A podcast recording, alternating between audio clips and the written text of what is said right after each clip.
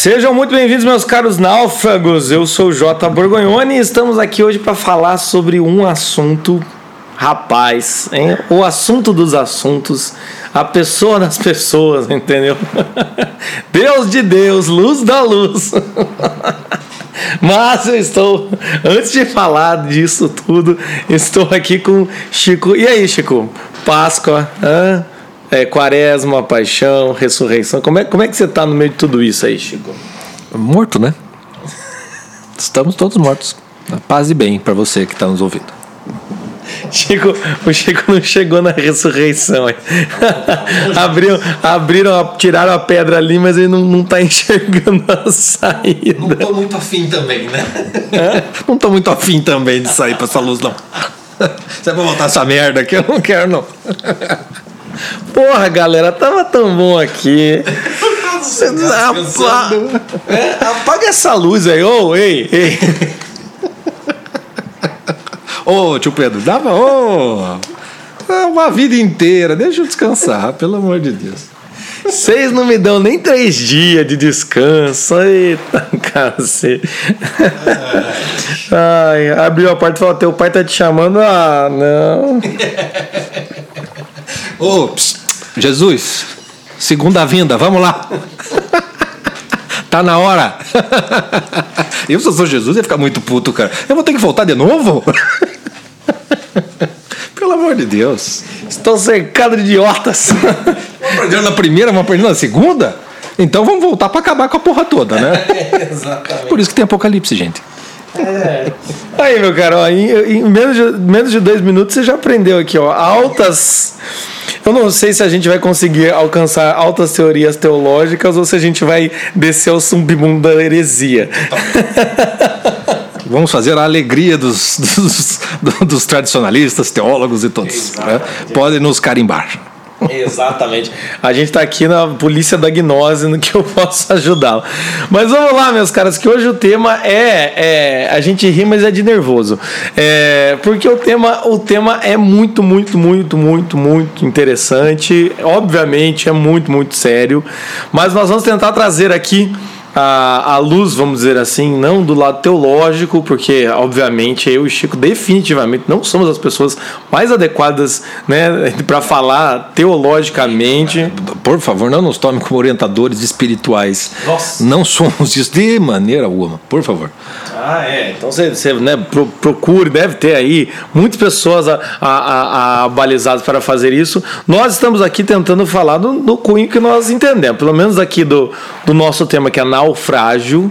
Nós vamos tentar trazer um pouco essa ideia, né?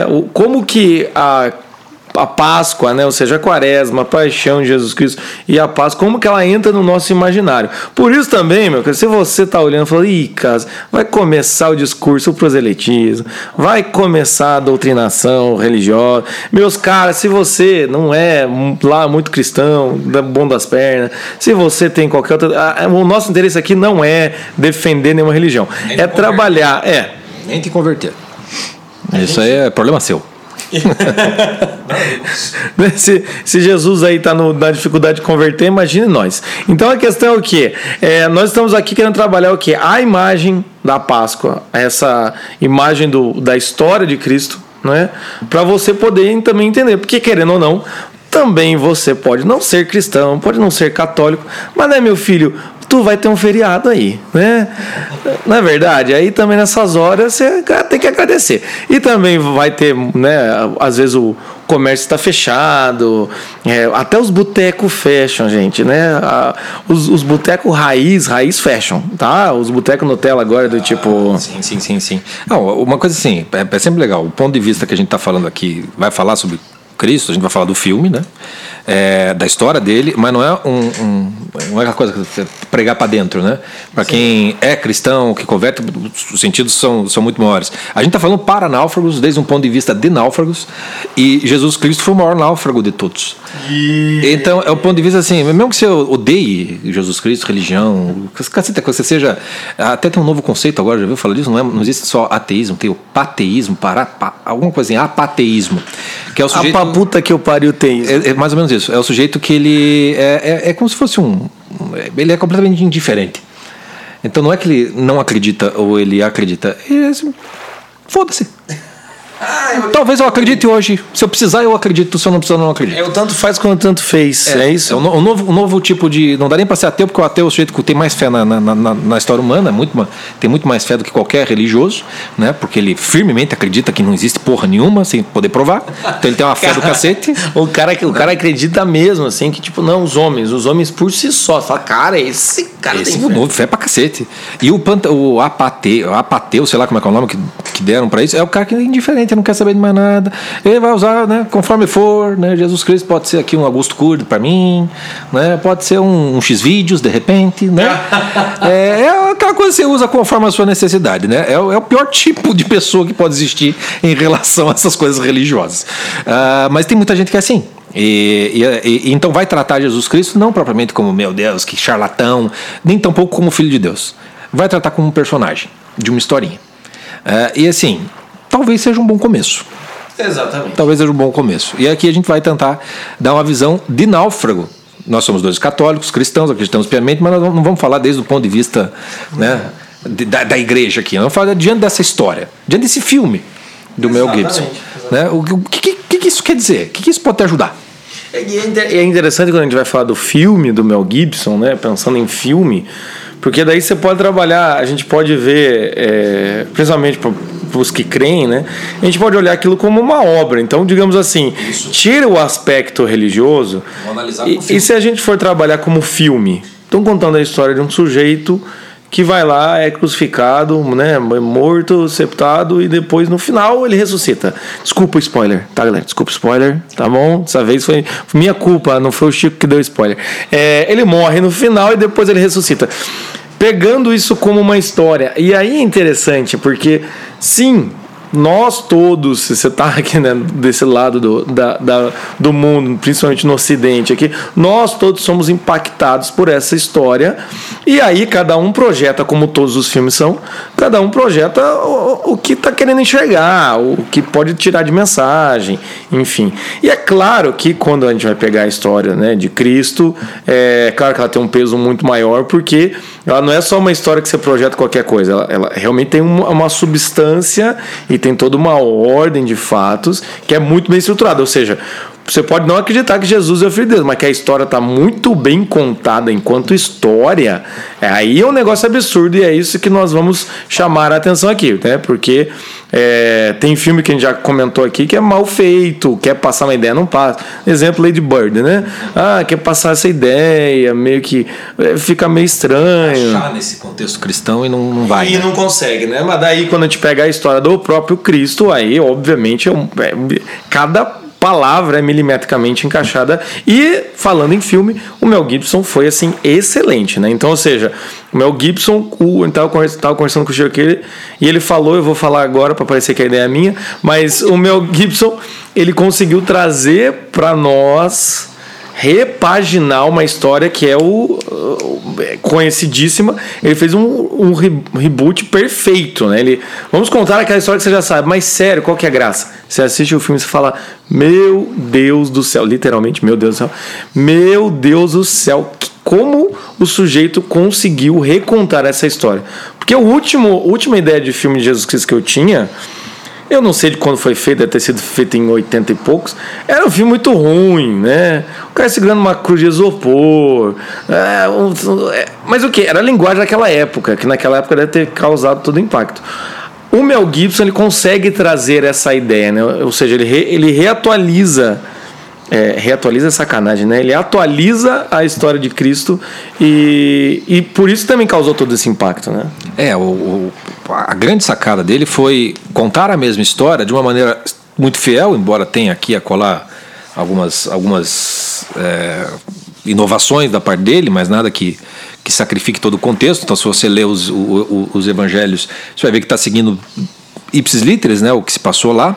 Ele usa a língua do aramaico e o latim da época, quer dizer, ou seja, ele faz um contexto da, da época mesmo, só que ele conta essa história, ou melhor dizendo, ele mostra essa história a- com, a, a- com a atualidade que é para o nosso imaginário, que é para o nosso gosto. Então ele transforma a história de Cristo num grande videoclipe. Né? Então, tá aqueles momentos de câmera lenta, tá, tá, tá, tá, tá, as, as caras deformadas, ah, um ritmo é, mais cortado, mais quebrado, uma intensidade de, de drama, de suspense na história, mesmo você sabendo, você fica. Começa já no, no, no, no- no- nas- no Jardim das Oliveiras e vai até o final você como se não, não respirasse. Então ele tem, ele faz uso de tudo que existe hoje contemporaneamente falando, o filme já é de 2004, já está ficando velho, ah, mas ainda é, é- é perfeitamente atual porque ele usa o- a Quem linguagem. tá ficando velho é a gente, porque o já é de 2004. né? 2004, cara. É, é, acho que é isso, cara. Tá, tá, tem os DVD aí, talvez gente possa tirar as dúvidas, mas eu acho que é 2004, não é? Veja aí, você que tem olhos. Usa a linguagem que É, ele usa a linguagem MTV. É, Entendeu? Ele faz todo um, um- um- um recorte, ah, uma, uma linguagem de, de- de televisão, de série, de algo mais movimentado. E qual é a diferença para as outras, os outros filmes que foram feitos de Cristo? Ah, não é uma questão de, de problema de, de, de, é, como é que diz, efeito especial, de você saber Não, contar. sim, sim. Não, é que lá você tem a ideia dos filmes. ah, muitas vezes eles alteram um pouco da história, achando que se atualizar o discurso vai aproximar e tenta manter a estrutura imaginária daquela de uma época antiga. E aí, assim, o que, o que não funciona no final das contas? Porque a atualização do discurso é você daí perverter a própria história, de certo modo. E o Mel Gibson faz o oposto. Ele mantém a palavra intacta, na língua falada da época, então você precisa da legenda ali, né? Tal como está na Bíblia, mas acontece que o impacto emocional ele atualiza aquela história como se ela estivesse acontecendo aqui e agora. É, então você vive e sente a história como se estivesse acontecendo. E o impacto moral e emocional que os evangelhos podem ter através do filme, que dificilmente você consegue ter hoje, pela leitura do evangelho, pela distância que nós estamos do tipo de linguagem, né, do tipo de, de- de escrita, da- da- do pouco detalhe que é dado na história. Né? É, se descreve muito pouca coisa é, naquilo. Então é muito mais provável que um filme desse seja capaz de tocar o coração de alguém do que às vezes a própria leitura do evangelho. Não porque o filme é melhor, não, é porque ele transmite a mesma mensagem que está ali naquelas páginas, né, eh, de uma maneira que toca mais. Não à toa há uma série de relatos de pessoas que se converteram ao Cristo assistindo o filme, saindo do cinema completamente abaladas daquilo, porque a história ela é extremamente poderosa. Né? Eh, e se ela te toca no, da- na no primeiro aspecto, que é o aspecto afetivo, né, o resto vem de Uau, o resto. vem de, de enchente. Né? Você não consegue. E é isso que o Mel Gibson faz. Ele começa aquela história com Jesus Cristo naquele Monte das Oliveiras, sofrendo de uma maneira. eh, pa- Parece que você pareceu o Jason Voorhees ali, o Sexta-feira 13, né? Parece um Jesus Cristo, você vai acreditar. Porque tá no. Porra, que caralho! Aí aparece aquele, aquela, aquela- aquele transgênero lá que é o demônio, né? O Mel Gibson antecipou né, o problema das- da, da transgenia, né, cara? Eu não sei se aquilo é homem, se aquilo é mulher, se aquilo é um. Ai, não sei se é homem, se é mulher. É um. Cobra, sei é, um- cobra. é, é o ninja albino do, do, do, do- do Código da Vinci, sei lá. Opus Dei aparece pra tentar Jesus. Que daí vira uma cobrinha e tal. Mas, ah, tá aí, esse cara é uma, não é homem nem mulher, é o X. Né? O, o demônio vem. Então o Mel Gibson foi profético também nesse sentido. Outra coisa que é legal do filme dele, eu não sabia que Jesus tinha inventado a cadeira. Né? Tem uma cena no filme lá que ele tá lá, marceneiro, né? Com o pai Não, dele. para, para, para, para, para. Isso, não é, isso é verdade? Jesus inventou a cadeira? né? pelo filme sim. Não deve ter sido, mas essa foi uma criação original que eu achei bem interessante. Ele tá lá montando aquelas mesas, todo mundo tem que ficar, né? E ele faz uma mesa mais alta. Aí a mãe dele chega, a Maria vai, ah, meu filho, como é que vai fazer? Ele fala, não, daí a gente faz uma cadeira. É, aquelas mesinhas tudo baixinho, todo mundo sentado, faz cadeira. Jesus Cristo inventou a cadeira. Quem diz que, quem diz que, que, que Deus não é cientista? Ah, quem diz que Deus não é. Exatamente. Ele inaugura toda uma nova, uma nova forma de, de se sentar. Né? Com, com, com o filme. Mas ele é o. Coitado da galera que tá assistindo esse podcast. Cara, vou me preparar pra quaresma. O cara- Mortificação, gente. Mortificação. Nós estamos ajudando na sua mortificação. Mas enfim, é isso. É, é- Esse impacto é o melhor do, do que o Mel Gibson tem. A história todo mundo conhece, todo mundo sabe, mas o impacto emocional, a forma emocional que ele dá, que é o grande suspense, né? O- é, ele te pega desde o começo do filme e, e não, te, não te larga naquilo ali. Você fica numa agonia muito grande, de fato, por aquilo ali. É muito bem construído. É, eu olho, tem algumas, algumas cenas, se a gente for, for pensar, e até. Aí é, é- é realmente a atualização do- da história para nossa época. Aquela cena em que o sujeito está ajoelhado sem a orelha, né? Em que o Mel Gibson suspende todo o barulho em volta faz. aquilo ali é uma linguagem muito, muito moderna, né? A hora em que as crianças estão tentando Judas, aquilo é uma linguagem que você consegue entender. É, é- o que a gente tem que entender quando a gente fala em linguagem é como você escutar alguém conversando, é, como nós estamos conversando aqui, e você escutar alguém conversando num, num português de Portugal do século, entende? do século XV. Aquilo vai, vai demorar muito. Esses dias eu vi uma, um, um meme de discussões no Twitter de portugueses, né? É, então daí tem um negócio tipo assim: cala-te, cala-te, tu, tu, ó besta, um troço assim, sabe? É Uns jovens discutindo por Twitter hoje. E você lê aquilo, você não consegue ter empatia pela, pela discussão, porque você não, não tá entendendo, você não, não- você não, você não- consegue. linguagem não é a linguagem não é compatível com a sua forma de linguagem, sua expressão. Né? E ali o Mel Gibson consegue. Né, trazer isso. Tanto que também é muito interessante, né? Essa tentação do, do Monte das Oliveiras, que na, na, na Bíblia não, não fala que o diabo está do lado de Jesus Cristo, mas o que acontece? Quando o Mel Gibson coloca aquele diabo e aquela cobra se aproximando, né, ele traz um pouco desse suspense que também está em todo o filme, e aquilo é muito conhecido. Você sabe que aquela cobra não vai picar Jesus. É óbvio, né, meu filho? Se você não sabia disso, por favor. É, mas o que acontece é o quê? Você sabe que aquele. Tem uma hora também que o, que o diabo tá com uma criança, né? A coisa não fica muito clara, mas você percebe que, meu Deus, é o, é o anticristo. Você, você já começa a imaginar algumas coisas, né? Aquela cena maravilhosa que eu sempre choro, tá? Confesso, sempre choro aquela cena, que é quando Maria vai em direção ao filho, que Jesus está caindo, e daí o Mel Gibson coloca a cena do Jesus caindo e Maria pegando ele, puta, vai tomar no cu, puta, que cena é aquela? Ou seja, ele está trabalhando com a linguagem moderna. Aqueles cortes, aquela tensão, tudo, até mesmo o final, que a ressurreição passa em, em- em- em 30 segundos. Por quê? Porque ele realmente também trabalha com essa ideia moderna de linguagem. Mas enfim, para fechar essa coisa da linguagem, essa cena que você pega ali é uma das, dessas construções que ele faz. Porque quando, quando Maria vê ele, né, carregando a cruz, ela vê ele criança caindo no chão. E aí ela vai acudi-la correndo e quando ela, ela chega, daí não é a criança, ele é o Jesus. Aí Jesus diz para ela: Vê, mãe, como eu faço novas todas as coisas. Que é uma, uma fala do Apocalipse. Não está ali nos evangelhos. Ele, atua- ele atualiza aquilo, coloca aquilo, vê, mãe, como eu faço novas todas as coisas. Essa é a ideia do filme, de certa maneira. Fazer nova aquelas coisas que todo mundo já sabe. Só que o impacto emocional daquilo já está tão. Digo assim, você já sabe tanto, sabe aquelas histórias que você já, você escutou tanto, você já sabe tanto, que você já não se emociona com aquilo. Já não te toca. Uma coisa que não, não toca mais as pessoas, fala assim: Jesus Cristo foi o cara que mais sofreu no mundo. Ele sofreu tudo aquele troço assim. Pera. Como assim? Ele sofreu mais que o Rambo? Eu tenho uns filmes aqui que eu acho que o cara sofreu mais. Cristo sofreu ali umas horas, chicotado, troço terrível, mas pera lá. Teve uns negros aí que ficaram, ficaram torturados na, na ditadura por 60 anos. Não, não é possível. tem seres humanos que maltratam seres humaninhos, animais. Tem um monte de animal que sofre mais que Jesus, né? Exatamente. Ou ou seja, em que sentido que você pode falar que Jesus Cristo sofreu mais do que todo mundo? Na pele, etc e tal. Você- Você não vai entender isso. Não é um aspecto físico.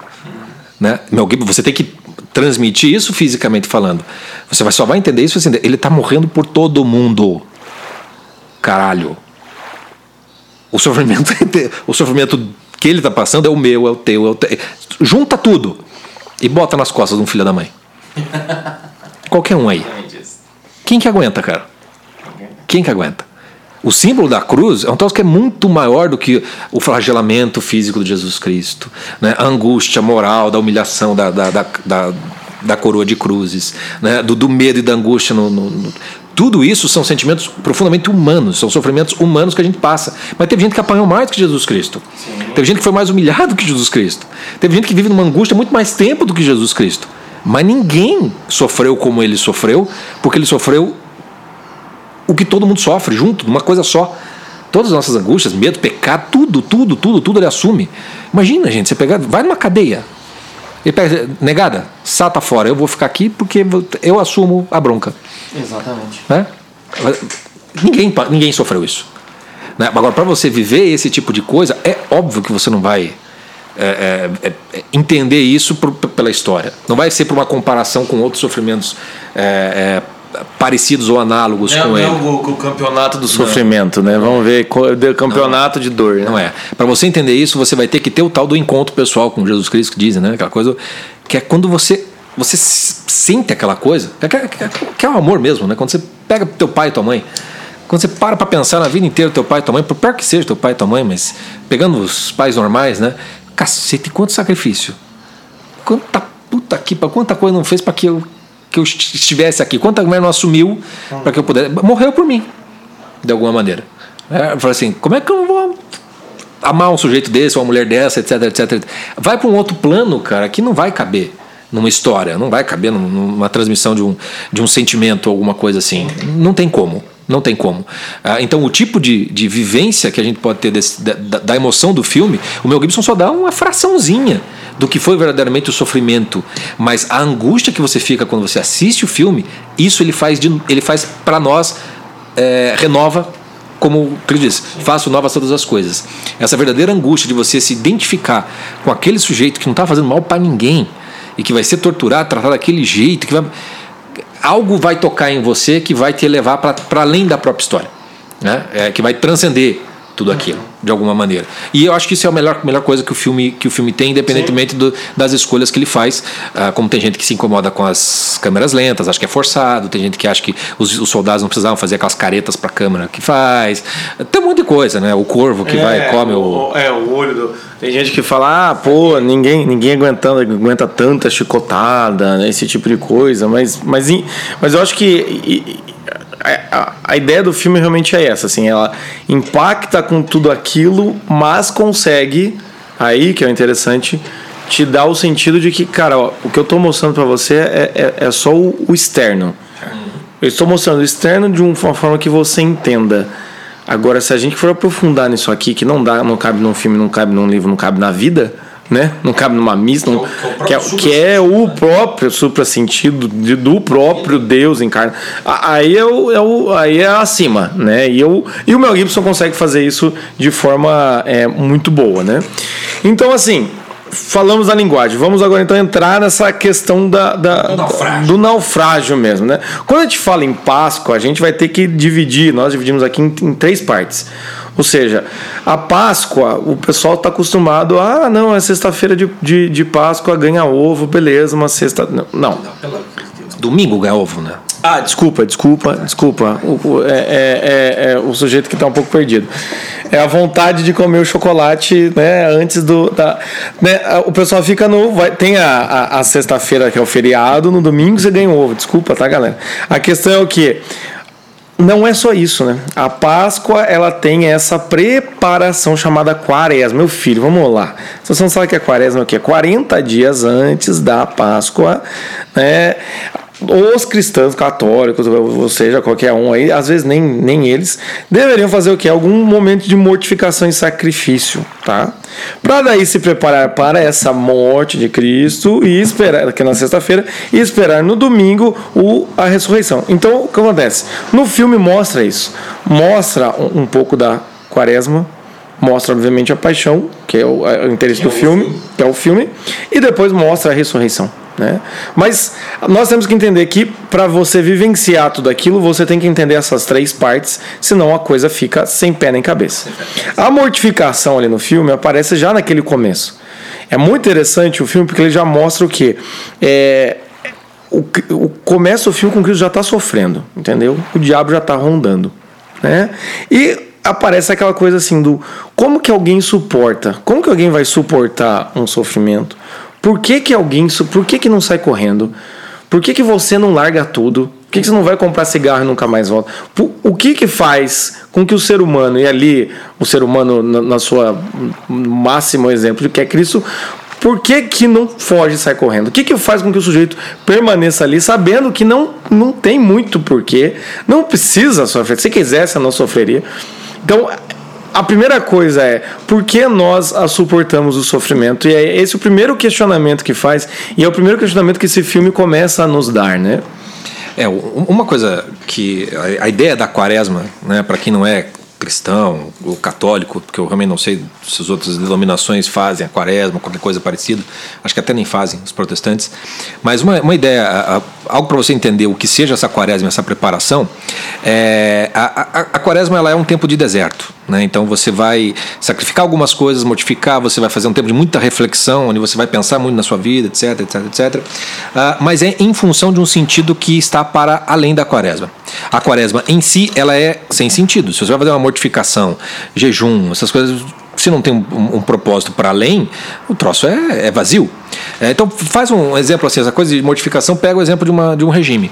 Você vai fazer um regime, você está fazendo um regime é, é para quê? Ah, porque eu quero emagrecer, porque eu quero ficar mais bonito. Falei, bom, muito bem. Então, se você quer emagrecer, você tem, você deu um propósito para um período de quaresma, de deserto, no qual você vai fazer um jejum, uma mortificação, você vai parar de comer, você vai fazer exercício, você vai toda semana se pesar, você vai ver se está servindo aquela roupa e tal, vai sofrer nesse, nesse, nesse processo. No entanto, esse sofrimento tem um propósito, tem um objetivo, no final das contas. Então, para o náufrago, a, a, a quaresma, né, é, vamos dizer assim, ela é a sua própria vida. Só que assim, ela é a quaresma sem a quaresma, no sentido que não tem um propósito nesse deserto que você está vivendo. Uhum. Porque uma imagem associada ao náufrago é o sujeito que está no deserto sem saber para onde ir, querendo água, querendo, né, sendo enganado pelos oásis, né, uhum. pelas miragens que aparecem. E, qual, qual, e aí, como é que faz? O teu propósito é simplesmente sobreviver. É simplesmente sobreviver esse dia. Não tem outro propósito para além daquele momento do deserto. Então, a, a, a ideia do, do, da quaresma é quando você tem esse deserto, esse naufrágio na sua vida e você coloca um propósito nela. Esse sofrimento ganha um sentido. Como diria para usar o Victor Frankl, né? Quando é que o sofrimento tem sentido? Quando você dá um sentido para esse sofrimento. É o momento em que você coloca sentido na tua vida, no final das contas. Na tua vida, que é sofrimento. Né? Então, a ideia da quaresma é você se impor certos sacrifícios e, portanto, sofrimento. Uhum. E esse sofrimento é que vai fazer você se conectar com a ideia da paixão, e com a ideia da ressurreição e portanto é um processo é um momento de conversão para os católicos e cristãos porque quando você chega na paixão tendo feito uma boa quaresma algo algo muda para você mesmo que você já esteja católico há, há anos mas sempre há algo algo que você precisa morrer em você para se tornar uma pessoa melhor etc etc então essa ideia de, de, de preparação da quaresma é como se fosse para quem não é cristão é mais ou menos o seguinte olha é a tua vida é a vida que, que você é, que você deveria ter sem ter é, é, tua vida tá perdida. Você está perdido, você está largado, entendeu? Aí tem um monte de demônio fazendo um monte de tentação para tudo quanto é coisa. Né? Então, o que o demônio vem para Cristo? Você pode ser o maior do, do, do chefe poderoso de todo mundo, você pode ser né, o maior mágico também, né? Faz aí as, uhum. as, as, as, as, as, brincadeiras, etc. Pode ter todas as mulheres que você quiser, pode ter tudo aquilo. Por que, que Cristo vai dizer não para essas coisas? É tudo, tudo gostoso, né? Transforma essa pedra em pão. Porra, resolvemos o problema da fome no mundo. Sim, eu. Por que, você não vai? Por que você vai achar que isso é ruim? Né? E o demônio usa sempre a palavra de Deus para tentar o, o, o, Cristo. Que, que é para mostrar assim, que o, o, drama da existência humana, do critério, do certo, do errado, etc. e tal, tem que estar tá no negócio que está para além do próprio critério, de alguma maneira. Então a, a fé em Jesus Cristo não é a fé numa, num, num dogma, num, numa, numa, num mandamento, é aquela pessoa. Esse cara existiu, então é esse cara aqui que eu vou, que eu vou prestar atenção. E aquele sofrimento todo dele, dessas tentações, quando você não tem o propósito, você não tem critério na vida. Se você não tem critério na vida, você só tem um critério que é agradar você mesmo. Exatamente. E aí você vai procurar, você vai se tornar um egoísta, você vai se tornar um narciso, as pessoas vão se tornar instrumentos do, da, da, da, dos teus desejos, da consecução disso, e, e a vida se torna isso um eterno deserto no qual só tem você de personagem. É, e, e, o interessante disso é o que, né? Por que, que a gente que bate tanto na tecla do encontrar um sentido? Porque o sentido dá essa questão de perspectiva, entendeu? Por que, que muitas vezes as pessoas é, encontram sentido numa gravidez não desejada, né? Ou num, é, num, às vezes uma doença, ou às vezes tem que cuidar, é, é tem que cuidar de alguém doente, ou seja, porque quando você entra em contato com uma criança ali está dado um sentido de você ter que cuidar dela quando ela, é, quando ela é criança, você já começa a pensar, eu preciso ensinar essa pessoa a ter uma moralidade, eu preciso ensinar essa pessoa a falar, andar, né, a ir para a escola, educar, acompanhar, já dá, um, já dá uma perspectiva, ou seja, né, por que, que muitas vezes a maternidade faz isso? Porque te dá um trabalho que ninguém pode fazer, né, muitas vezes, ou se você deixar de lado você vai se sentir muito culpado, te dá um, um trabalho para uma vida, ou pelo menos para 25 anos da sua vida ficar ocupado. Uma pessoa doente, né? Tem muita gente, eu, eu, eu vejo, é, conheço muitas pessoas em que entra em contato com uma doença com, com, com si mesmo, com, ou seja, Se tornam pessoas melhores. se tornam pessoas melhores no sentido de eu vou ter que acompanhar, ou então aquelas doenças terminais, ou Alzheimer, que a gente sabe que não, não tem uma melhora. Às vezes dá sentido porque eu vou acompanhar então minha mãe, minha avó até ela falecer.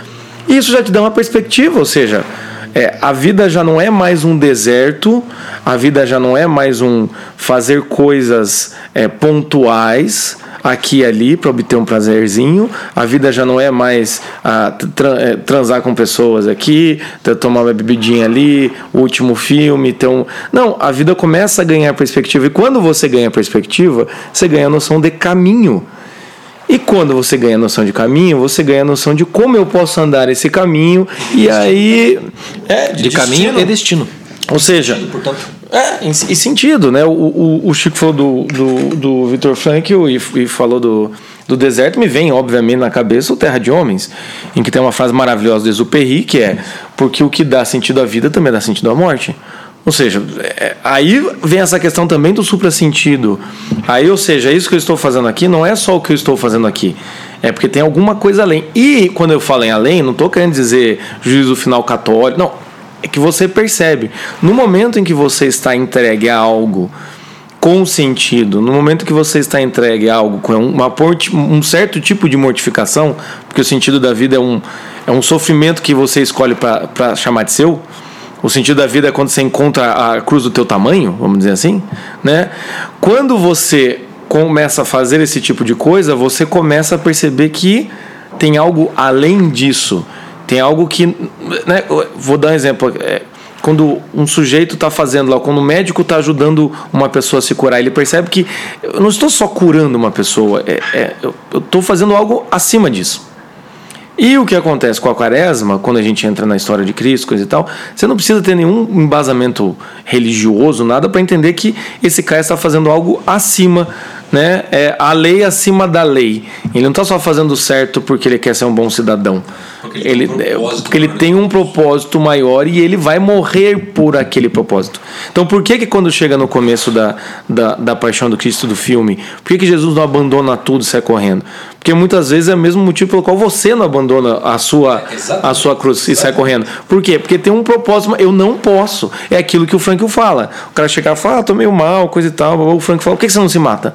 Na lata, assim. Como assim não me mato? Não me mato porque eu tenho uma, uma filha. Não me mato porque eu tenho uma obra. Não me mato porque. Ou seja, é quando você percebe que tem um propósito além. Aí é a frase que o Franco também cita, que é quando quem tem um porquê viver, suporta quase todo como. Ou seja, se você tem esse motivo, aí a mortificação faz sentido. Ou seja, Aí você tá na quaresma. Aí você está na quaresma. E veja quantas vezes você já não passou por quaresmas na sua vida, seja por um trabalho, seja por um, seja doença. pela família, por uma doença, por um relacionamento, ou às vezes, como o Chico deu o exemplo que é o mais básico do, da quaresma do, do regime para ficar mais bonito, ou para ficar com mais saúde, para se sentir melhor. Então, sempre a gente tem que colocar na perspectiva que o sofrimento, ele tem que trazer algo além. O sofrimento sem sentido realmente enlouquece e deixa o sujeito, ele vai querer se matar. E, e você Né? vai ter ah, o grande momento no- da, da quaresma, que é a, a tentação do Cristo ali no Jardim das Oliveiras, que é quando começa, não é as tentações do demônio. A pior coisa, a pior momento do Cristo é quando ele deixa ah, o, o lado falível, que é humano, aparecer e dizer assim: Por que, pai, você me abandonou? Né, Ele vai dizer isso, uma coisa, cadê você? Por que eu tenho que passar por isso? Tem aquele momento da dúvida do próprio sentido. E isso vai fazer parte do processo da quaresma. E isso é, é, é um sofrimento assim, ninguém vai poder te ajudar nessa hora, salvo, salvo se você tem um propósito de alguém que é capaz de te ajudar nessa hora, mas que está para muito além do que você do que você é até capaz de perceber nesse momento. Até dentro da história do cristianismo tem a história de Santo Antão, que sofreu horrores, e aí quando no final, depois dos horrores, né, aparece Jesus Cristo para ir para conversar, bater um papo, tomar um café, aí eh, o Santo Antão fala, "Por- que que você me deixou sofrer tanto tempo assim? Por que eu precisei passar por tudo isso? Né? Antão, Antão, eu estava aqui o tempo inteiro, Antão. Estava do lado o tempo inteiro, mas eu queria ver, eu queria ver o, o quão bom você pode ser. Eu queria ver com, com- Quão foda você é, no final das contas. Ah, Então, a, própria ideia da, da dúvida sobre o sentido vai aparecer. Quem não fraqueja numa, num regime? Quem não come um sorvetinho, não? Uma, uma, uma vina fria na, na cozinha na madrugada, um pedaço de bolo? Quem que não falha? Aquela, Quem que não aquele- falha? Aquela latinha de leite condensado, só uma colheradinha. não sei- Então a, a ideia da quaresma, gente, é você. É, eu tenho a frase do. tô com a frase do Bruno Tolentino que eu escrevi sobre ele essa semana, né? Você tem que botar honra no seu código. Né? A, a frase que alguém falou para ele, uma, uma libanesa falou para ele. E a quaresma é mais ou menos isso. Assim, é, você, você tem que botar sentido no teu sofrimento, entendeu? Porque a vida, se você quer olhar a vida do ponto de vista mais chão que tem, a vida é sofrimento. A vida, É, a vida é dor, a vida é perda o tempo inteiro. Só dá para aguentar se tiver sentido. E quaresma é isso. É você assumir esse sofrimento com algum propósito, com algum sentido maior. Na quaresma, tal como ela tem de ser, é uma preparação, é uma preparação para um sentido que não é um sentido que, que vai te dar um, né, um corpo sarado lá no final do treinamento. sim. Não. né? O, o sentido da quaresma é a morte. E aí fudeu, né? Como assim? Qual é o sentido da. Quando você começa a falar o que dá sentido à vida dá sentido à morte. Eu falei, ok, mas. E qual é o sentido da morte? Vai todo mundo morrer, não vai? Vai todo mundo, todo mundo vai se fuder. Vai morrer. E ninguém tem garantia de porra nenhuma. Eu posso ter fé. Eu acredito que ah, Jesus Cristo aparecer, vai ser assim, a coisa vai funcionar. Posso ter fé no inferno, no céu. É Mas é o seguinte, né? Só voltou um cara e a gente não acredita muito nele. Que é o Jesus Cristo mesmo. Né? Assim, a morte nivela tudo. A morte arrebenta com todos os sentidos, todos os propósitos. Né? Tá lá no Eclesiastes da Bíblia. Assim, o virtuoso e o, vici- e o, o- pervertido vão morrer igualzinho. O sábio o burro, o trabalhador e o vagabundo, todo mundo vai morrer igual. Então, que, sim- que porra de propósito é esse na vida se todo mundo morre? A morte, a morte mata todos os sentidos. E esse é o sentido da própria paixão do Cristo. Você vai viver o momento em que todo o sentido acabou. Ele morre na cruz, e no filme tem isso, no, no- baita de um trovão, rasga o templo. Caralho, fudeu. A única coisa que podia dar sentido para nós matamos. Morreu. Quem já passou por algum processo de luto vai saber perfeitamente bem como é que é a, a- uma espécie de. Tem uma revolta na, na, na- na coisa do inexorável, da morte. Assim. A morte é estúpida. A morte não importa se você está 25 anos sofrendo, a pessoa. Ah, agora essa pessoa descansou. Quem disse? Quem disse que descansou? Não tem, não tem garantia nenhuma que está descansando. sim, sim. Né? Você tá, a, morte, a morte não tem sentido. Nesse plano que a gente está, assim, a morte não tem sentido. Então, a, a parte da paixão, que é todo aquele sofrimento que o Mel Gibson consegue transmitir de uma maneira muito intensa, é precisamente porque o que está sendo enfrentado ali é o próprio sentido da morte, que vai ganhar algum tipo de sentido de alguma maneira. Né? Todo mundo ali, porque todo mundo. Por que, que Pedro nega Cristo três vezes? Quando Cristo fala, não, não conheço, não, sei quem é, sei quem é. O que, o que aconteceu naquele momento ali? Assim, ah, aquilo não tinha sentido para ele. Sim. Não tinha propósito nenhum aquilo ali. Quando não tem propósito, qual é o propósito que sobra? Eu vou salvar o meu. Eu Vou, vou, me, vou me garantir aqui. Então, a falta de sentido, ah, ah, que é- já está dado numa quaresma sem sentido, em algum momento você vai enfrentar. Em algum momento você vai enfrentar. Você vai enfrentar a, a- a presença da morte, a meditação da morte faz justamente você mortificar toda a vida. Porque assim, qual é a garantia que eu tenho que se eu viver direito, fizer isso, aquilo, aquilo, aquilo, e, e- eu ganho alguma coisa? e mais, né? Qual, qual, qual a garantia que eu tenho de que o que eu acho que eu estou fazendo direito é direito? Né? Exatamente. É mesmo. É, então, a, a questão da, da morte, e é interessante, a- a- principalmente a, a Páscoa, que tem essa, são 40 dias para a morte e ressurreição de Cristo. É interessante porque quando chega na, é, é, quando chega na Páscoa, tipo, ah, Jesus ressuscitou, uh, vai, pô, maravilha, voltamos ao normal. E começa né, o, o- o- tudo de novo. A questão é o que? É muito interessante, são 40 dias principalmente para você se preparar para a morte. Entendeu? E quando a morte vem, não precisa de mais um dia, né? A sexta-feira santa para o católico, você faz o jejum e tal, ela é de um silêncio.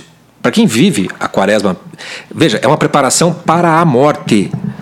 E a vida, ela é uma vida vivida para a morte também. E aí, assim, então, a tua vida está faltando sentido, então é porque está faltando sentido na tua morte. Mas como é que você vai dar sentido para um negócio que foi feito para não dar sentido para nada? Ou para acabar com todos os sentidos? Então tem um paradoxo imenso né, na, na, na vida humana por conta da morte, da mortalidade. Né? É, eu gosto, já citei aqui algumas vezes, mas é, volto a citar. Tem um momento na Odisseia antes de Cristo, em que lá nos gregos, né, aquela coisa toda, tem o mundo dos mortos, em que o, o Ulisses, o Odisseu, ele vai visitar o, Hades e ele encontra o Aquiles. Ele encontra o Aquiles lá e aí pergunta: pô, Aquiles, aqui você deve ser o foda, o bichão, hein? Porque você era o mais foda lá, né? Vivo, morto então. E o Aquiles fala: fodão, caralho. Se pudesse voltar e viver que nem um coitadinho de um, de um fazendeiro, qualquer coisa, eu preferia do que tá aqui, na morte. É um troço caralho. Então pra quê? Que vai ser o soldadão lá é, e tal. Eu acho que é o, é o, é o, é o Aquiles que fala, né? Do que vale ser o, o, o rei no mundo dos mortos, né? Se, se, Exatamente. Né? Exatamente. De, de que vale a honra? De que vale o bom nome? Que vale a tua memória? Que vale te lembrar de tudo isso? Qual é o sentido de tudo isso? E é, é esse sentimento de total falta de sentido, de profunda tristeza, de dor, de perda, literalmente falando, de morte, isso é a paixão. Então, o que, o que, o que se comunica emocionalmente tem desde a agonia na, no, no, no Getsemane ali, até todo o processo da flagelação, é porque você não, não consegue desviar o olhar da falta de sentido, dessa dor, dessa perda, da morte, dessa insensatez. Porque você olha para aquilo tudo, Jesus está não precisa disso tudo. Você tem várias posições no filme, tem Pilatos, né? Pilatos lá fala assim, cacete, mas quer matar o cara, por que, que quer matar o cara? Chama o Barrabás lá, vamos ver o que, que vai acontecer. Aí chega uma hora que o cara, o que, que ele faz? Ele lava as mãos. Ó, tá aqui, ó, esse sangue tá nas costas de vocês, não quero nem saber. Então, ok, o Pilatos pode fazer isso e ir lá pro quarto dele, comer as uvinhas, né? Os vinhozinhos e tal e tal. Mas e a gente que tá assistindo aquela porra, que vai ter que ver os, o cara sendo flagelado sem precisar, sendo humilhado, depois crucificado. A insensatez da morte, a injustiça da morte perante a vida, é aquilo que você não consegue desviar o olho quando você assiste o, o, o filme do Mel Gibson, que não deveria desviar quando você lê. É, os evangelhos, mas é, esse impacto emocional que te agarra e não solta mais é o que o filme faz. É, quer dizer, te deixa num, num, estado de nervos impressionante. E, e, o interessante é que quando a gente vai pensar na morte, é que a morte é, é, é a, é a última realidade, né? Ou seja, no, o ser humano está aí, você dentro de você tem mil capacidades. O ser humano está aí, você dentro de você tem mil capacidades e possibilidades internas e sonhos e, e quer realizações. A, a, a morte, né, como disse, chega para todo mundo. E a questão é o que? Quando você chega nessa realidade extrema, quando você chega nesse ponto, e quando você começa a meditar a morte sem ter a preparação da quaresma, quando você começa a pensar nisso, no seco, vamos dizer assim, quando você está num deserto andando, né, sem expectativa e pensa, eu vou morrer de qualquer jeito, se eu encontrar água ou não, o que, que você faz? Você para. Você desiste. Você desiste. Ou seja, por que então que uma hoje em dia, numa sociedade, num discurso que tem todo esse discurso do faça o que você quiser, busque o prazer, coisa e tal, blá, blá, blá, blá, blá tem tanto também essa, esse flerte com a morte? É, por que, que tem tanto esse, essa aproximação da morte? Se fala tanto em, em suicídio, se fala tanto em, em depressão. depressão. que é um, um, certo tipo de morte. Por que, que tem todo, ou então esse desespero da ansiedade, da angústia, esse medo de fracassar, que também o fracasso é um certo tipo de morte. Ou, ou seja, por que, que tudo isso funciona? Como é que essas coisas elas se interligam? Né? Por quê?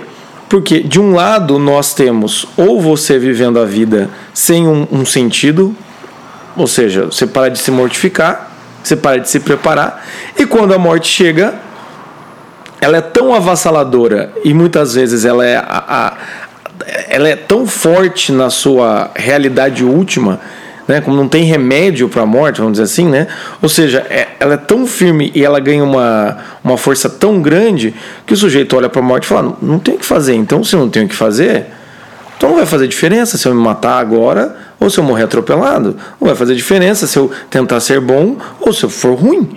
Então, que, que, diferença vai fazer, entendeu? Ou seja, mesmo você que está buscando sentido, mesmo nós que estamos falando sobre vocação, mesmo assim, quando a gente medita sobre a morte, também dá esse sentimento.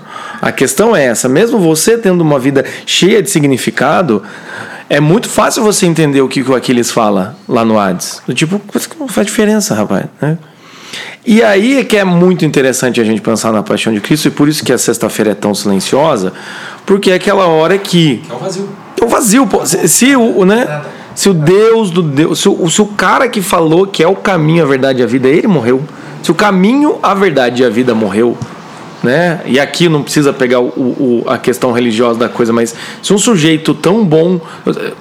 Aí começa aquele discurso moderno, já ah, eu prefiro os animais que os seres humanos. Ah, eu não aguento mais a, a humanidade, tem que dar um reboot na humanidade. Ah, seria tão bom se não se reproduzissem tanto. Ah, para que botar mais uma criança no mundo, num mundo tão ruim? Por que, que as pessoas começam a pensar esse tipo de pensamento? Você fala, meu Deus, mas você, você como assim?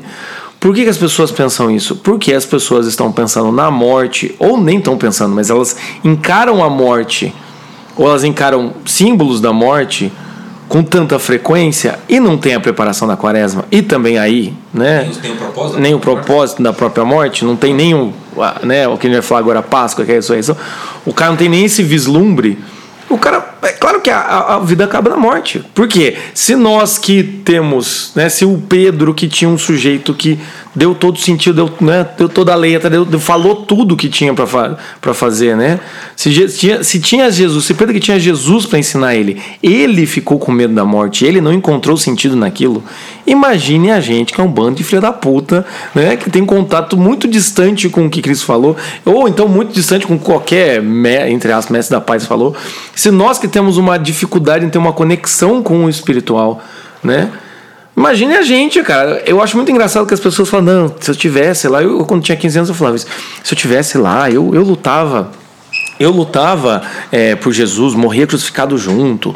Ah, né? Mais do que João, porque João só ficou do lado de Maria. Eu, nossa, eu não nem a pau, entendeu? Na verdade, né, é bem capaz que eu seria aquele cara que fala crucifica, o crucif... tanto que quando você vai, você for na missa e dependendo da missa, o padre pede para você falar crucifica, o crucifica. E eu, eu acho muito interessante porque é, poucas vezes você participa do evangelho, né? E naquela hora você fala, ah, padre, não, puta, por que você me bota nesse papel, né? Por que você não me bota no papel do, sei lá, do Pilatos? Até vai lá, Pilatos só lavou a mão. É muito interessante por quê? Porque realmente é bem possível que você estaria nessa parte do crucifica, no, crucificando, no sentido assim, cara, a morte não faz sentido, então se vocês estão querendo matar aquele cara ali, é, é foda-se, entendeu? Mete a cruz nele, eu não sou eu, antes ele do que eu. Então isso é interessante, a gente pensar que sem a quaresma, que é o que o universo está fazendo, está destruindo a sua capacidade de reflexão, está destruindo a sua capacidade de ter sentido, sem essa quaresma é claro que a realidade de todo ser humano é a morte, e é claro que a vida é sem sentido, porque, em final das contas, se tem algo que é mais concreto, não tem nada mais inexorável, como disse, não dá para se barganhar com a morte. Já era, entendeu? Então, isso é muito interessante quando a gente vai ver a paixão, e por isso, como disse o Chico, incomoda tanto aquele sofrimento. Porque aquele sofrimento é um símbolo de que a nossa vida, o nosso sofrimentinho, o cuidar do filho, muitas vezes a gente não vê sentido. E a gente olha aquilo e fala: que, que pariu, eu quero largar aquele cara, porque eu também quero me livrar. Eu, eu, mas também, e aí, vou me livrar para quê? Para dar dois passos pro lado. A morte vai me pegar dois passos pro lado. Então começa a dar esse sentimento horrível, né? Começa a dar esse vazio, essa angústia que o filme passa, né?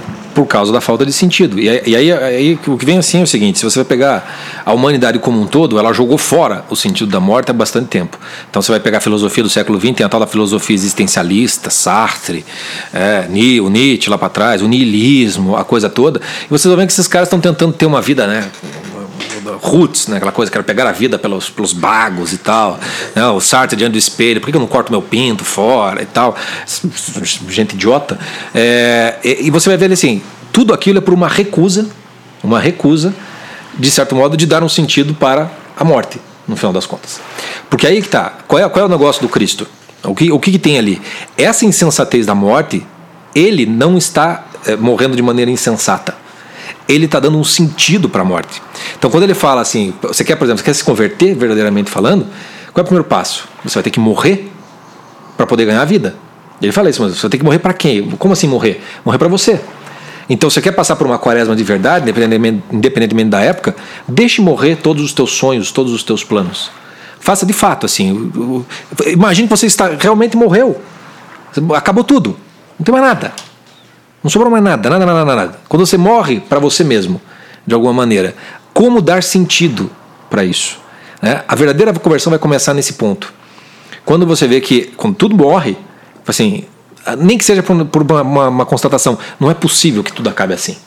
Não é possível que não tenha sentido. Existe um chamado para um sentido, no final das contas. E o, o, o, o- o evangelho, não é toa que é boa nova, né? É um convite. Fala assim: olha, aqui tem um sentido.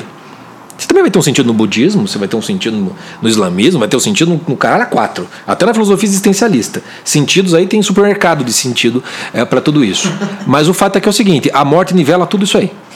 A morte nivela tudo isso aí. E todo mundo vai ter que, vai ter que fazer o negócio seguinte: se eu der um sentido para essa morte, o que que, o que, que vem depois? Né? O, o negócio do Cristo é que é o seguinte: ele morre e ele ressuscita. E a- você só tem duas posturas para tomar aqui. Isso é uma historinha, isso não aconteceu. Você pode tomar essa postura, né? Ou então, se isso aconteceu, o que, que significa?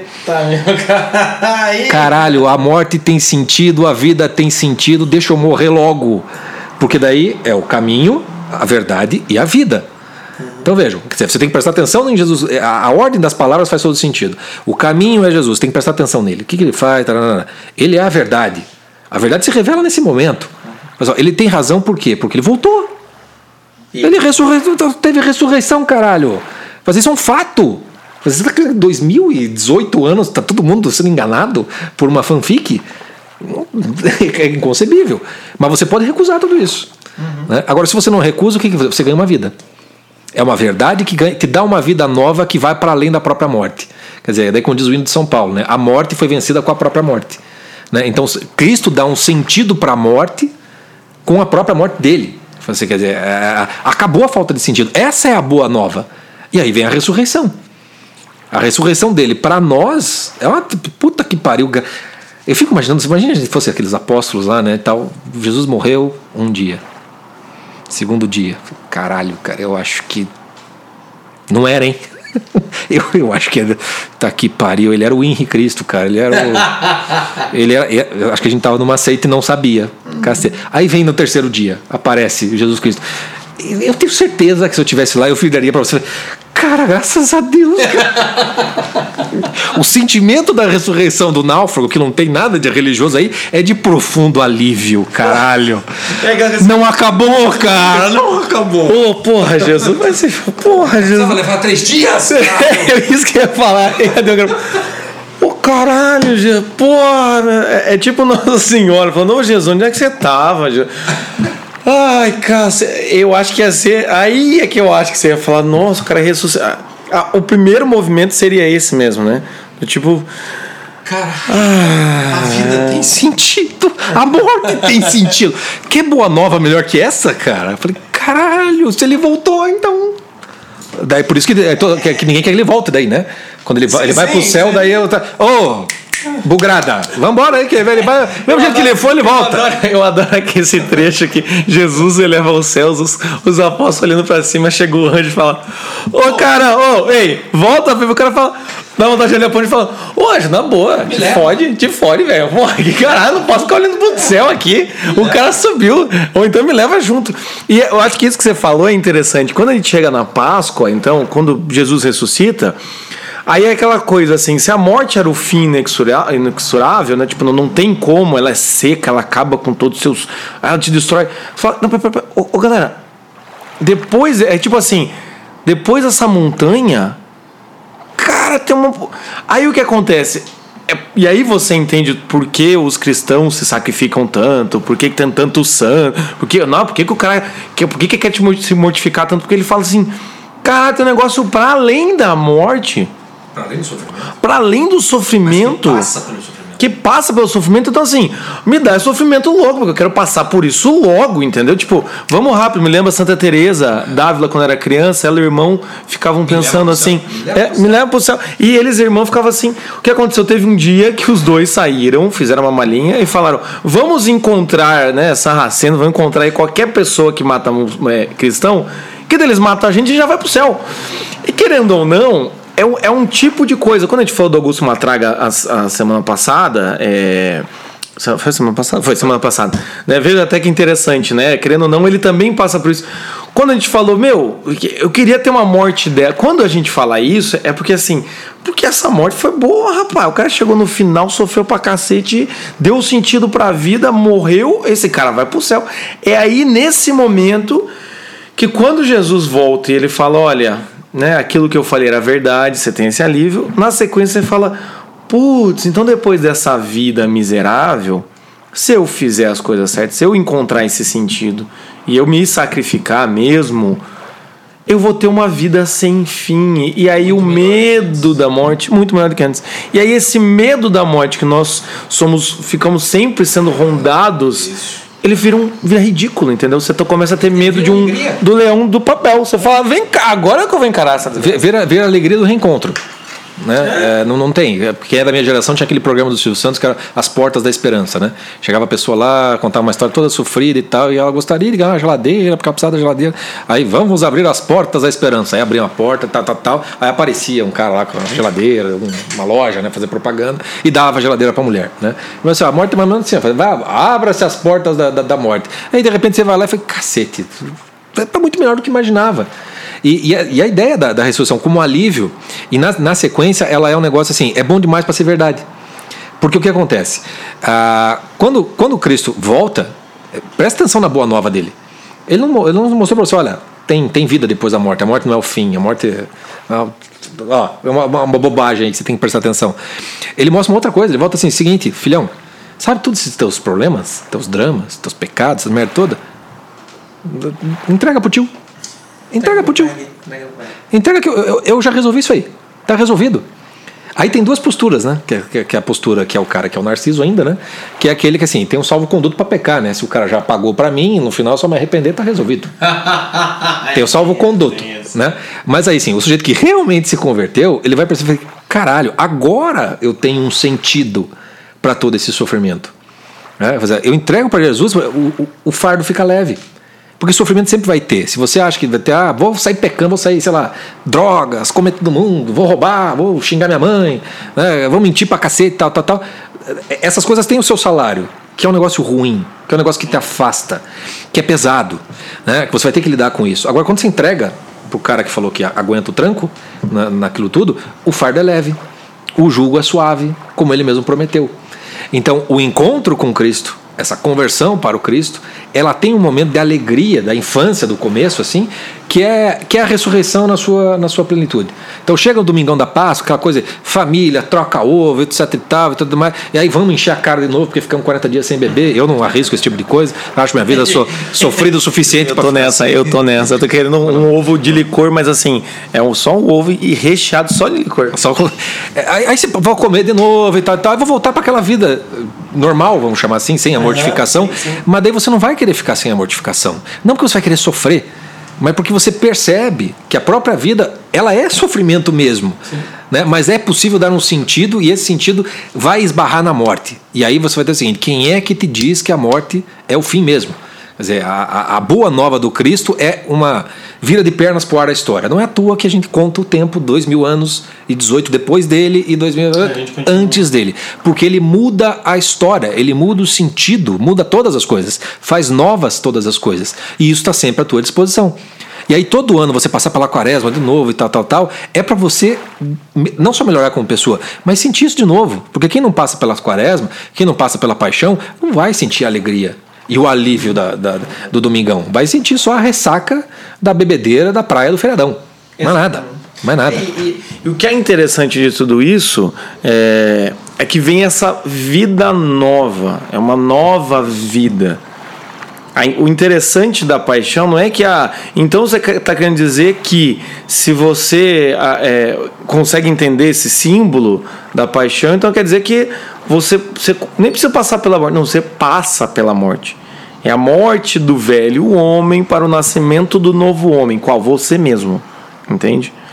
E é por isso que quando nós falamos aqui nos sobre sentido da vida, quando você encontra um sentido da vida, tem muita gente que fala assim: "Ah, seus problemas acabaram". Então, não, meu filho. É aí que o negócio vai começar, entende? É aí que você vai começar a sofrer de verdade. É aí que você, entende? Os sinos tocam e você percebe que é Deus falando agora, né? Agora você tem uma nova vida, entende? Você vai ter que fazer novas as coisas que você é capaz de fazer, a exemplo de Cristo. Então, isso é, isso é uma alegria. Pensa, gente, que quando o Cristo faz a, a, essa ressurreição e ele assume para ele, tem muito a ver com a questão da confissão, né? Para quem é estritamente católico, isso é, é, muito interessante porque pensa você que você magoou uma amiga, brigou com os pais, sabe aquele momento em que você fala desculpa, desculpa pai, desculpa mãe. E sabe aquele momento em que o pai te olha no olho e fala: Mas meu filho, por que, que você sofreu tanto tempo por causa disso? Tá perdoado, mas já tá perdoado faz tempo. Eu já te perdoei faz tempo. Eu só tava esperando você vir me pedir perdão. Para mim já não existe mágoa. Imagine então você que sofreu alguma coisa. Imagine você que, sei lá, tá desempregado e ah, você vê que a mulher tá sofrendo e você quer pedir desculpa, você não sabe como, que você meteu os cornos, que você não foi um bom pai, que você tem essa vontade dentro de você, porque você vai ter essa vontade dentro de você de, cara, eu queria tirar essa, isso aqui do meu peito, eu queria ter uma nova chance. Imagine você que quando você pede perdão, não é não vem aquele perdão assim do, ai, não sei, ai, ainda tô mais, não vem aquele perdão completo, total, integral. E a pessoa, por você ter pedido perdão, ela tem mais confiança em você ainda. Né? É claro que exigir isso, esse tipo de realidade do, das pessoas que estão ao nosso redor é demais. Né? A gente até assistiu o Viva, né? tem um momento que o, o sujeito lá, o, o, o tataravô lá do, do menino do Miguel, pede perdão para tataravó e ela fala: Eu não consigo te perdoar, mas eu te ajudo. Aquilo é muito bom. Já começa, Já começa né? Já é um nível de, de quaresma. Mas a questão aqui é: mas imagine você né, podendo depositar em alguém tudo isso podendo respirar e falar, não, zeramos o jogo, vamos, vamos tentar de novo. Né? O clássico deu game over, eu vou tentar de novo a mesma fase do videogame. Mas não é videogame, é a tua vida de verdade. Então o que acontece é o quê? A, a, a Páscoa, quando bem vivida com a quaresma, que é essa mortificação, né? quando essa morte, você sofre essa morte mesmo. Me mortifiquei, me mortifiquei, mas vivo de novo essa sexta-feira do silêncio, né? Quando vem essa Páscoa, você fala. É claro que é uma alegria, né? Entusiasmada. É, alegria do Pelé com, com a é, é bem essa. Acabou! Acabou! Ou seja, é aquilo, gente, entende? O jogo é quaresma, né? A Copa é a quaresma, entende? A morte, a morte aos pênaltis, entende? Puta que pariu. É ano de Copa, meu amigo. Vamos pegar esse símbolo aqui, ó. Você fala assim: ah, como é que eu alimento imaginário? Copa 94 aí, ó. Já é agora. Tá ali, ó. Quando, quando o Bajo. É, quando o Bajo dá aquela batida, a bola passa e começa. Acabou! Ah, é, deve ser o sentimento. Eu né? Até hoje esse sentimento. Até eu hoje. Lembro, eu lembro também. Nossa senhora. Eu, eu, eu só lembro que tá. Acabou, mas. O que foi que aconteceu, porra? tem isso. Então na Páscoa tem isso. Vocês estão. Ah, você entendeu que acabou, mas você não conseguiu nem entender assim. Pera, pera, pera. Aí é que vem essa coisa do, da galera cética, do ai, como que Jesus. Como Jesus Cristo. Não é aquela coisa assim. Cara, quando bateu o pênalti, alguém gritou que acabou, o Brasil é tetra. Vai demorar muito tempo, ou talvez nunca. Você vai parar e falar, tá, o que aconteceu? Ah, a bola passou por cima, ele perdeu o pênalti, porque na contagem, a regra, coisa e tal. Tem gente que quer fazer isso com a ressurreição de Cristo. Não, pera, pera, pera, pera. Eu só vou acreditar se eu ver o replay, se eu, se eu, é, se eu ler toda, isso, toda a regra. Não, pera, mas certeza que acabou, então, certeza que a gente é tetra. Então o que acontece é, não é esse sentimento. Né? Não dá para você ter essa desconfiança. Porque acabou, gente. É, é, óbvio, tá ali, a realidade tá dada, Cristo está na sua frente, entende? E, e assim, para resumir bem essa coisa pro, pro náufrago, assim, tá aí, é o arquétipo dos arquétipos. Então, toda a vida humana, para além da vida humana, está condensada nessa história. Então, você tem a tua vida inteira, você pode passar na, na, naquele deserto sem, sem propósito. A angústia porque você não tem alguém para amar, porque ninguém te ama. A angústia porque você não sabe qual é a sua vocação. A angústia porque parece que a vida não tem sentido. A angústia porque eu estou sofrendo por causa de uma doença ou qualquer coisa que o vale, uma tragédia. Tal, tal. A vida inteira é uma quaresma. A vida inteira é um deserto, é um sofrimento, e essa angústia está sempre presente. E aí você é o seguinte: vai ter a morte, que é inexorável. E, por, e ela pode vir antes se você quiser. Né? É, é, também. É, e esse sentimento da morte, que é, que é inexorável, ele é, ele, ele pode acontecer num outro plano para você, que é quando você deixa morrer tudo isso que te dá angústia. Que a ideia budista é essa, né? Fala assim, não, se tá, tá doendo, eu falo, não, não, mas então se você parar de. Né, aquela coisa assim, a maçã está podre, meu Deus, que merda, a maçã apodreceu. Não, veja bem, ela está podre para você comer, mas ela não está podre para poder é, é, fertilizar a terra e vir uma nova maçã, que é a ideia lá dos budistas. Mas, é, é, assim, a, a, quando você, se você está com alguma angústia, é porque tem alguma coisa que está te faltando, ou que você perdeu. Então, quando você deixa morrer mesmo, e já não sofre mais por aquilo que você ainda não tem, ou que você perdeu, e você aceita esse vazio de não ter nada, que é a morte, aí você pode perceber que, assim, morreu, mas não morreu, né? É igual assim, morreu alguém próximo de você. É terrível, mas amanhã você vai acordar de novo. E aí? Você vai acordar no deserto da angústia, do sofrimento, etc e tal, assim, mas não morreu. Não morreu. A ideia, a, o arquétipo de que você morre sem morrer, está presente o tempo todo. Desde que você deixe isso morrer, de alguma maneira. Mas para morrer e para ganhar uma nova vida, um novo dia, você vai ter que ganhar um novo propósito. Né? Então, a ideia da ressurreição, que é uma nova esperança, de que então, putz, quando chegar a minha vez de morrer, cacete, ninguém morreu, né? Vou recontar todo mundo. Né? A turma toda vai, vai ser tetra, tetra, tetra o tempo todo, não só em 94. Lá depois. Só vai entender isso quem passa por esse ciclo da vida. Sim. O ciclo do, da consciência do naufrágio. De certo modo, uma espécie de desistência de tentar, sei lá, chegar em algum lugar e perceber que nessa desistência pode ter uma nova esperança. Tá? Vem algo novo. Na, na, na, sequência. Então, muitas das vezes, os sofrimentos que você tem, dos sonhos, das coisas que estão dando tão, tão errado, uh, eu falei assim: bom, e se, e se deu tudo errado mesmo? E se você morreu? Né? Que, que novo sentido você pode dar para a tua vida? Como é que você pode reconstruir a sua vida de alguma maneira? Ah, nessa história do Cristo, você tem todos os elementos dados. Todos os elementos dados. Agora, você pode reconstruir sua vida, não está nem aí para Cristo, para essas coisas e tal. Você pode, sei lá, eu assisti esses dias um, um documentário de 30 minutos lá, o Surf como forma de vida no, no Netflix, que é os soldados que cara volta cego, surdo, é, é, manquitolando e o cara vai surfar.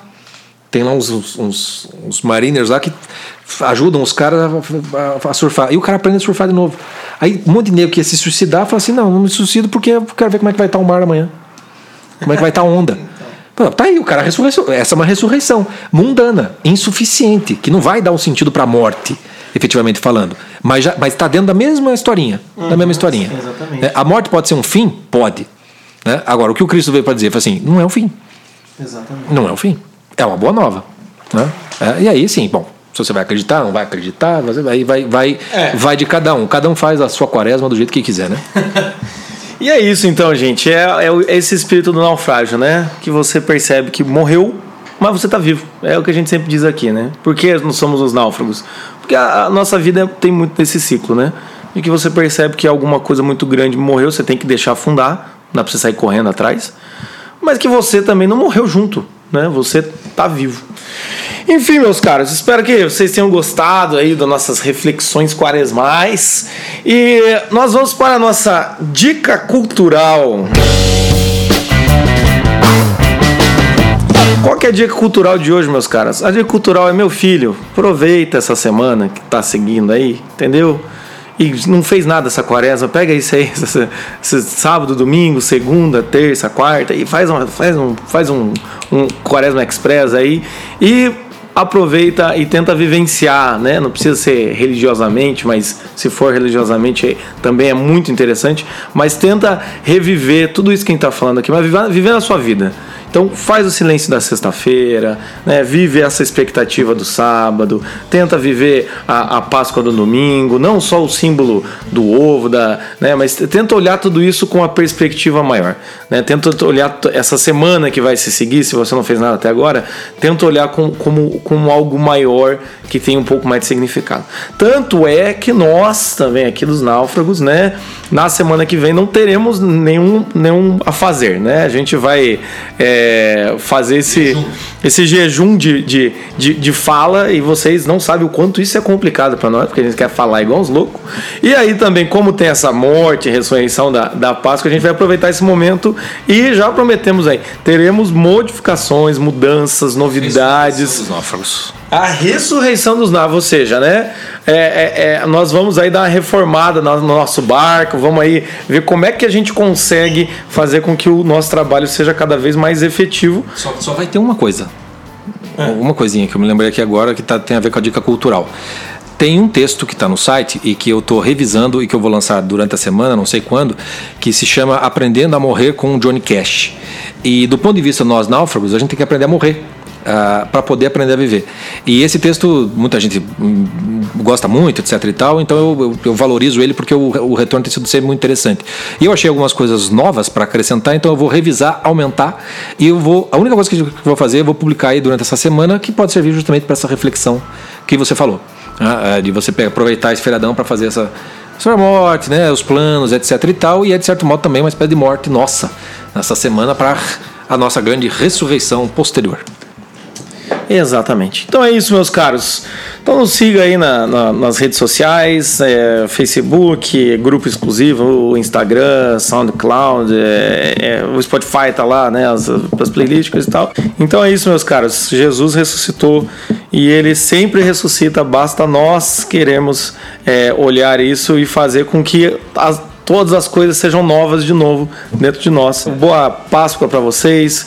É, a, a quaresma está chegando, daqui a pouco Jesus ressuscita e toda essa angústia da paixão vai passar. Tá bom? E hoje, como estamos falando de Páscoa, vamos terminar com uma música de Páscoa.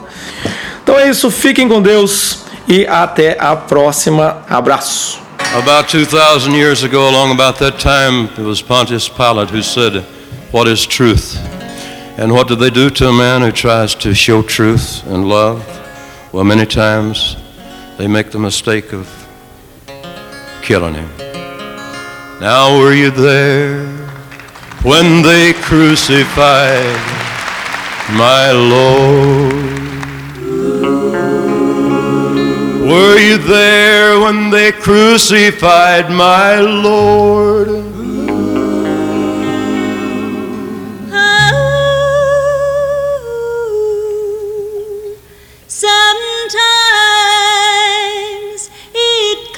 Causes me to tremble. Tremble. Tremble. Tremble.